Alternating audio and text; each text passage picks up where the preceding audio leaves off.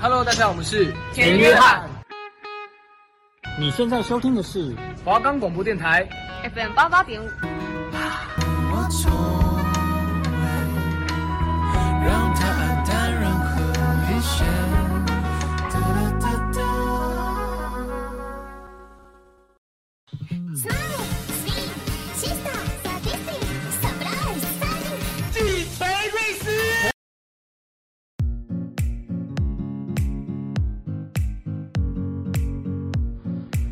打破眼界，放眼未来，你的人生由你自己掌控。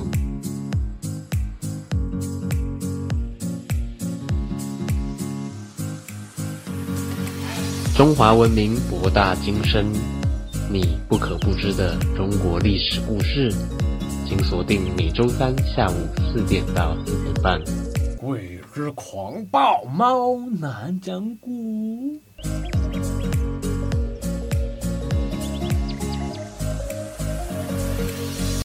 欢迎收听《鬼之狂暴猫男讲古》，我是主持人鬼之狂暴猫男。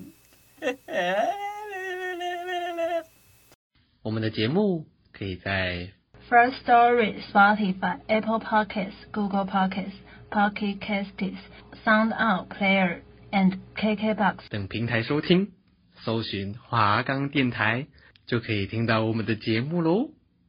嘿嘿，啊，这个时隔几个月，我们又再次相见啦，嘿嘿。那今天呢，我们要继续来讨论《三国演义》的故事哟。那么废话不多说，我们准备进入正题。熊猫赵高念。苦肉计。周瑜和诸葛亮商定要用火攻来对付曹操，可是这需要有人接近曹操的大本营放火。曹操的水寨防卫森严，一般人是无法靠近的，所以周瑜一直为火攻的事情烦恼。这天夜里，周瑜正坐在帐内休息。忽然看见梁关、黄盖悄悄走进来，周瑜问道：“老将军深夜来见我，一定是有什么好的计策吧？”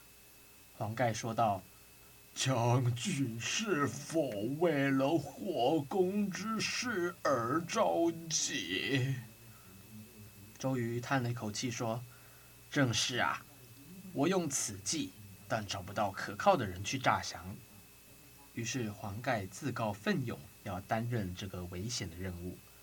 周瑜面有难色地说：“要去诈降，不吃些皮肉苦，怎能得到曹操的信任呢？”黄盖毫不在乎地说：“我为了主公，性命都不在乎，何况挨打？”周瑜见黄盖答应了，拜倒在地说：“你愿接受苦肉计，真是帮了我大忙啊！”第二天，周瑜传令召集众将，诸葛亮也在座。周瑜说：“曹操带领百万大军，布下三百余里的大营，不是一下子就能够打败的。现在众将各准备三个月的粮草，做好长期抵抗曹军的准备。”话声刚落，黄盖就站起来，大声说：“不要说三个月，就是三十个月也没有用。”如果这个月破了曹操就算了，那如果破不了曹操，我们干脆投降吧。周瑜听了大发雷霆，说：“你长他人志气，灭自己威风。主公已经命令我带兵抗曹，谁敢说半个降字，一律斩首。现在你竟敢在我这里扰乱军心，不杀你怎能服众？”说完，命令军士将黄盖推出去斩首。黄盖也大怒，开口大骂：“我追随主公，东征西杀，是三朝的老将。那时候你这个乳臭未干的毛孩子还不知道在什么地方呢。”大将甘宁怕事情闹大，赶忙上前替黄盖求情。周瑜勃然大怒，命令士兵将甘宁乱棒打出军营。众将领一看，也都下跪苦苦哀求。最后周瑜说：“今天看在众将领的情面上，免你一死，但活罪不能免，重则一百军棍作为惩罚。”军士听到命令，立刻剥下黄盖的衣服，开始行刑。还没打到五十下，黄盖已经皮开肉绽，鲜血直流。众将又是一阵苦苦哀求，周瑜才狠狠地说：“暂时先留下五十军棍，以后再算。”黄盖在众将的搀扶下，疼得昏死过去好几次。朋友见了没有不落泪的。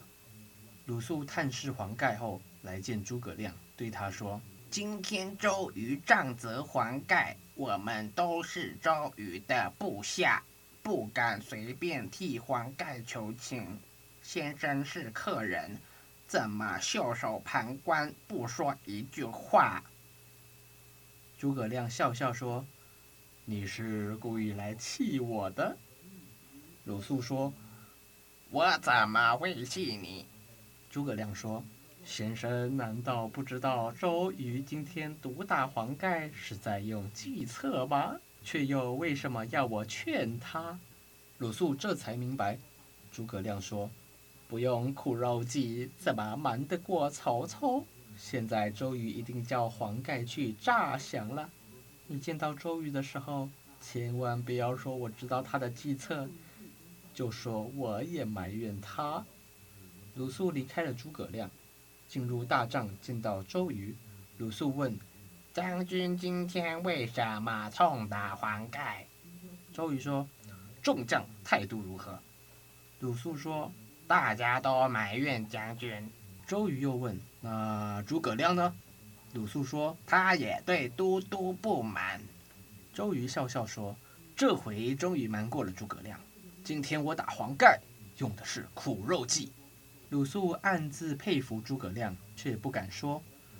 这天晚上，黄盖的好友阚泽来探望他，说：“将军难道和周瑜有仇吗？”黄盖说：“没有。”阚泽又说。那就是苦肉计了。黄盖点了点头，说：“只要能打败曹操，我就是死了，也没有什么遗憾，只是没有可靠的人去替我送诈降书。”看泽听了，心中十分感动，说：“你既然能精忠报国，哈。”我又怎能贪生怕死？我愿去曹营替你送诈降书。哼！看着藏好书信，当夜就扮作渔翁，驾小舟往北岸划去。见到曹操后，递上黄盖的诈降信，又把事情的经过告诉了曹操。曹操接过信，反复看了几十遍，忽然一拍桌子。大声喝道：“黄盖用苦肉计，叫你来献诈降书，怎么可能瞒得过我？”他立即命令将阚泽推出去斩首。阚泽却面不改色，仰天大笑说：“黄盖瞎了眼，哈！他把你看错了，！” 曹操说：“我自小熟读兵书。”既然你们是来投降的，为什么不写明投降的日期呢？看泽说：“这种事情只能随机应变，哈，怎么能一下就定下日期？”哈。曹操听得将信将疑，正在犹豫不决时，有人送来他安排在东吴密探的信，信中详细说了黄盖被打的经过。曹操这才相信黄盖投降是真的，于是他让阚泽连夜赶回东吴，并与黄盖定下日期，准备里应外合，除掉周瑜。过了一段时间，阚泽又送密信给曹操说：“只要看见插着青龙旗的船只，哈，就是黄盖来投降了，哈。”曹操高兴极了，对此深信不疑。好了，第一段故事就到此为止了。那么，在我们进入第二段故事之前呢，我们先来听一首江蕙的《思念你》。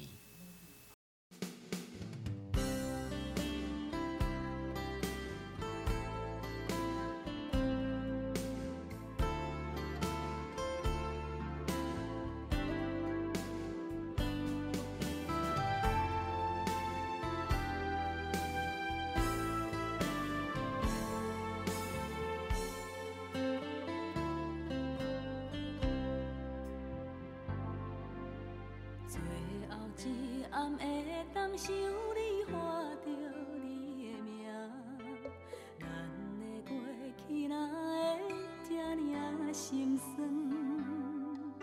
伊讲咱的未来，家己也看袂清，有啥物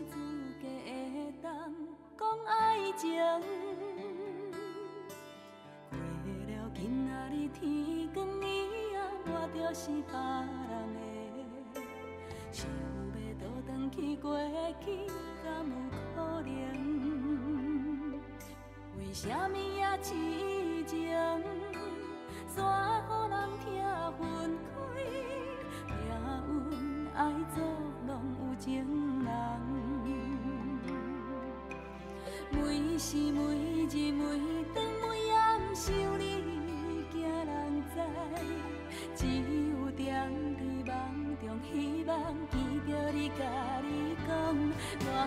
怎样疼惜你，怎样等待你，怎样想要不顾一切随你？到天边。寂寞的春天，缘分要离开，最后一暗痴情的心稀微。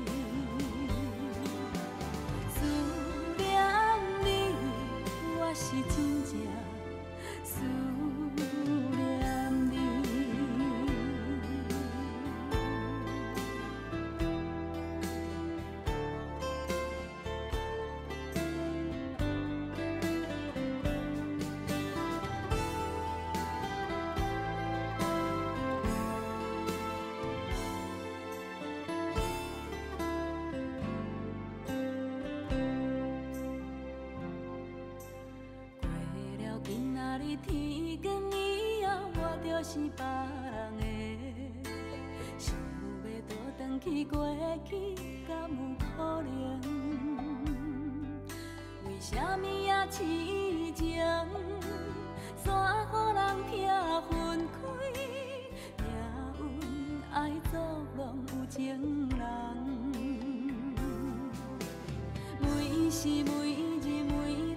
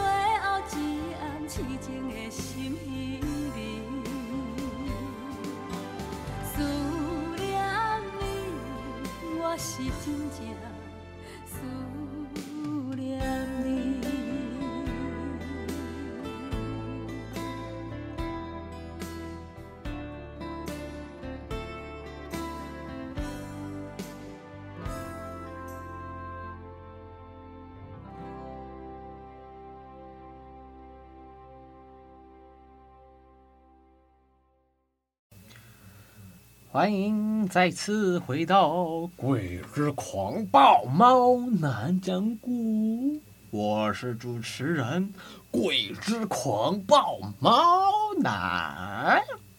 哎哎哎！上个段落呢，啊、我们讲到这个黄盖和周瑜利用苦肉计来骗取曹操的信任。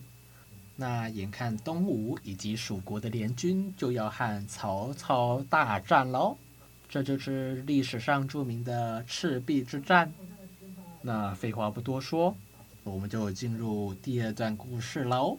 火烧赤壁，曹操和刘备、孙权隔着长江对峙，曹操在江北，刘备和孙权在江南。决战即将爆发，周瑜是孙刘联军的主帅，他一直在想对付曹操的办法。终于，周瑜找到了一个机会，是曹操把他的大船沿着长江一字排开，用铁锁链连在一起。曹操美其名曰“水上大营”，还暗自得意。他没有想到连起来后，船就派不上用场，而且一旦着起火来，后果不堪设想，而周瑜这边加紧筹划，要火烧曹营。这一天，周瑜登山观看曹军的动静，忽然口吐鲜血，不省人事。大家把周瑜救回大帐，诸将都来探望。鲁肃把周瑜得病的事情告诉诸葛亮，诸葛亮说：“周瑜得的病，我可以治。”于是鲁肃请诸葛亮为周瑜看病。周瑜正躺着。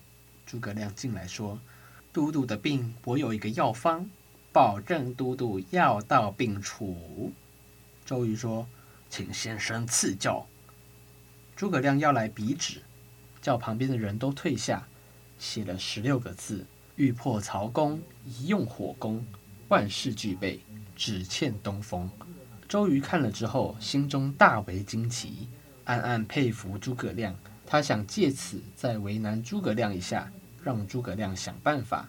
诸葛亮凭着自己对天文知识的了解，知道三天后会有东南风，于是故意骗周瑜，说自己能呼风唤雨，到时候一定能借来东风。周瑜以为诸葛亮在吹牛，怎么也不信。不过他想借此机会羞辱诸葛亮一番，因此他为诸葛亮搭好一座高台，让诸葛亮上台去借东风。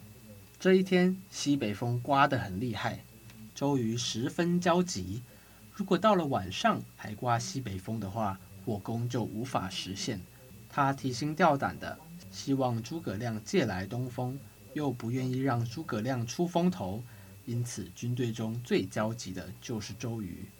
可是诸葛亮却满不在乎，一直饮酒下棋，直到傍晚时分。才装模作样穿上道服，登上高台，伸了伸懒腰，准备做法。诸葛亮嘴里喃喃自语，拿着剑，手舞足蹈，底下的士兵都看傻了。周瑜的士兵悄悄地问：“军师也能借来东风吗？”诸葛亮的士兵却蛮不在乎地说：“你们看着就好了。”哪知道过了一会儿。西北风慢慢变小，等到半夜，果然刮起了东南风，风越刮越大，众将高兴极了。周瑜急忙点将，按照原定的计划行事。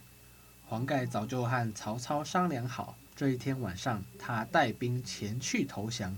周瑜暗中为黄盖准备好了二十艘轻舟，船头都钉满了铁钉，不怕和敌人船只相撞。船内装满干柴、芦苇，浇上油，又铺上硫磺，外面用黑布盖紧。船头上插着青龙旗，弓箭手都藏在后面的小船中。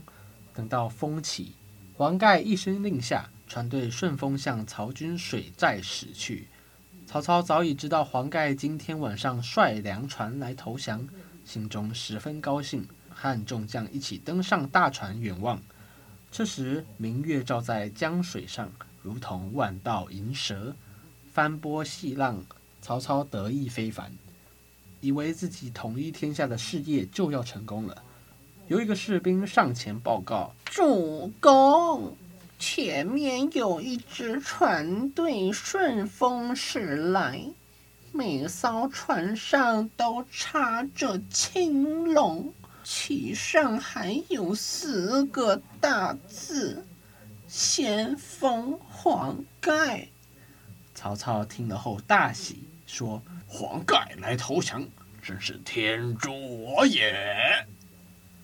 船队越驶越近。曹操手下的一名谋士仔细看了一会儿，慌忙对曹操说：“这支船队有诈，不要让他靠近。”曹操赶忙问原因，他说：“船中如果有粮，一定又稳又重。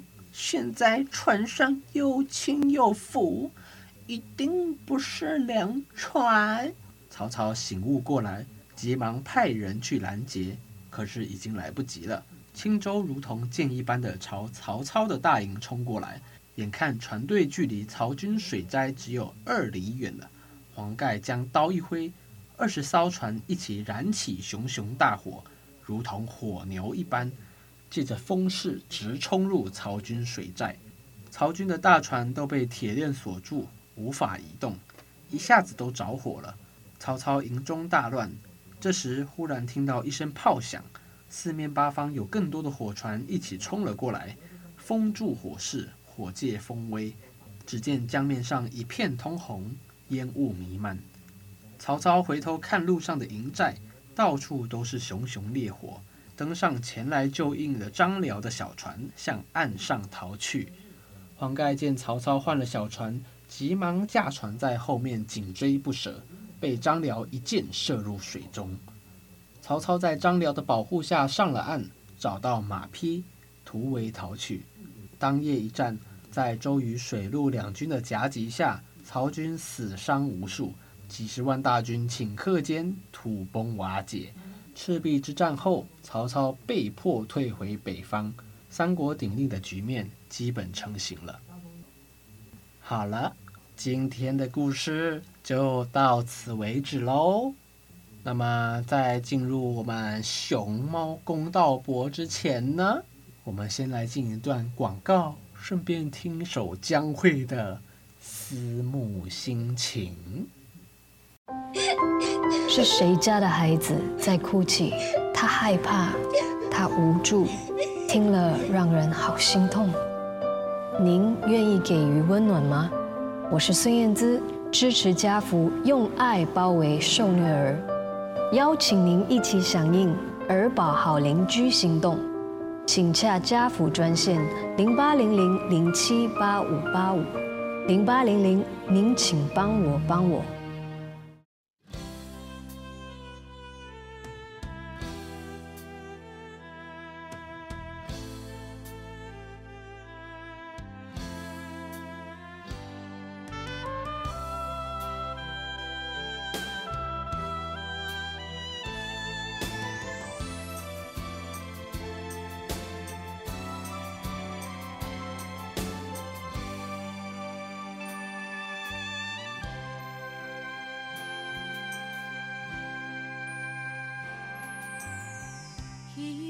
心又搁再想起，烧酒来种种在眼前，心内的话要对倒讲起，谁人了解阮的心情？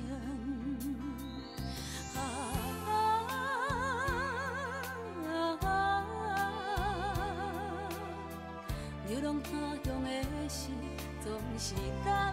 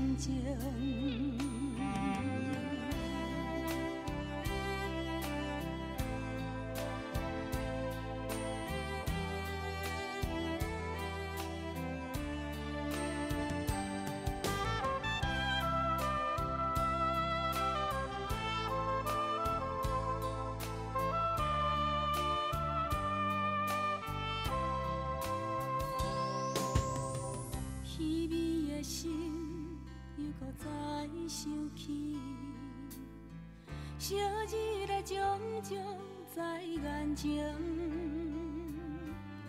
心内的话要对倒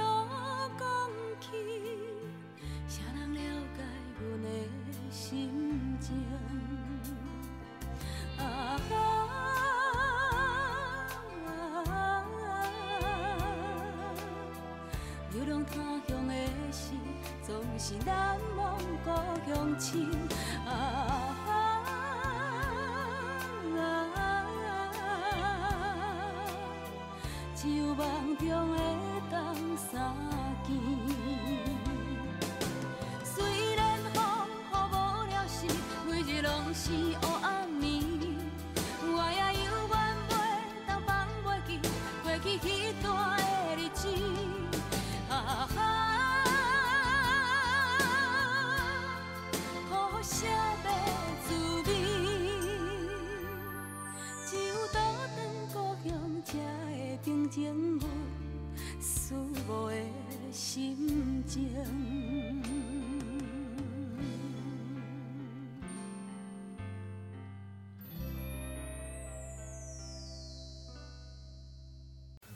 欢迎再次回到《鬼之狂暴猫男讲故》，我是主持人鬼之狂暴猫男。那刚才大家听完两段故事之后，是否觉得意犹未尽呢？那听完这么精彩的故事之后，各位。有什么样的感想呢？鬼之狂暴猫男就来跟大家分享一下故事的感想哟。熊猫公道伯。那刚才在第一段故事中啊，这个黄盖和周瑜利用了这个苦肉计。这时候你可能就会问了：“哦，鬼之狂暴猫男，如果是你，你扛得住这样的伤害吗？”鬼之狂暴猫男在这里告诉各位，应该是扛不住的哟。那在第二段故事中呢？啊。我们看到孔明借来东风，让东吴联军可以顺利用火攻把曹操打得落花流水。那孔明为什么借到东风呢？就是因为他对天文知识有一定的了解，所以他才可以在周瑜面前如此作秀。那么这时候你可能又要问了，啊？鬼之狂暴猫男，那你借得到东风吗？这个问题问得非常好，为什么呢？鬼之狂暴猫男从小饱读诗书，上知天文，下知地理，通常对这种事情呢，也是略懂略懂。但如果你问我，我能不能借得到东风？我能告诉你，我不能的哦。嘿嘿，好了，今天的节目就到此为止喽。如果你还想听听后续的故事，请锁定每周三下午四点到四点半的《鬼之狂暴猫男讲古》。嘿嘿。